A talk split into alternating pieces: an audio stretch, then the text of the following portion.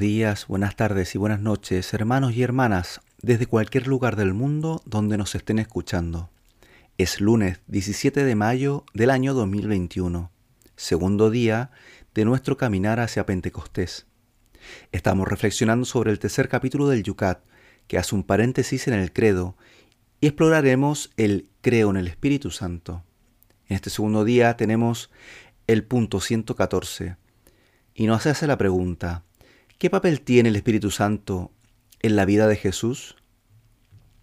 Pues sin el Espíritu Santo no se puede comprender a Jesús.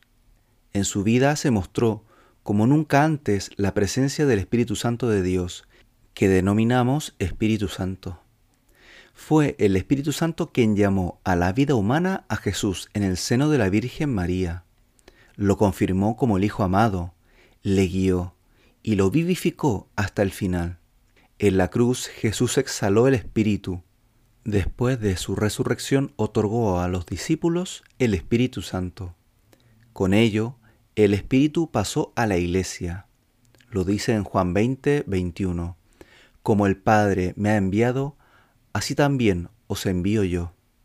En la meditación de la lectura de hoy se nos da una pregunta en el libro de los Hechos de los Apóstoles capítulo 19 versículos del 1 al 8.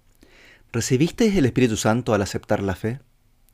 Con esta pregunta se dirigió San Pablo a unos discípulos que solo habían recibido el bautismo de Juan el Bautista, como un signo de conversión, pues lo que ellos necesitaban era el bautismo de Cristo para recibir el Espíritu Santo.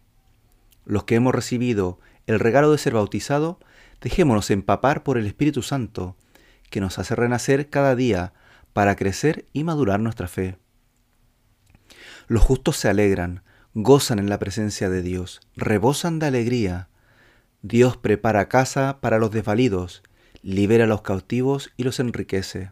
Todo esto lo dice en el Salmo 67. Fruto de ese encuentro con Dios, como dice este Salmo, obtenemos felicidad y libertad de una manera complementaria, que se retroalimentan, pues la felicidad nos hace libres y la libertad felices. ¿Cuidamos y buscamos ese encuentro con Dios regularmente? Os he hablado de esto para que encontréis la paz en mí. En el mundo tendréis luchas, pero tened valor, yo he venido al mundo.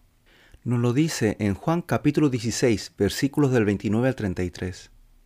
Jesús en el Evangelio nos advierte que en la vida realmente existen dificultades, que cada uno, según sus circunstancias, vive, pero lo que nos enseña es que no podemos quedarnos así, solos en el sufrimiento. Lo que nos viene a decir es que acudiendo a su palabra y aplicándola encontraremos en él la paz, pues resucitando venció la muerte, el pecado. ¿No son suficientes motivos para creer? En esta última semana de Pascua dejemos que el Espíritu Santo habite plenamente en nosotros.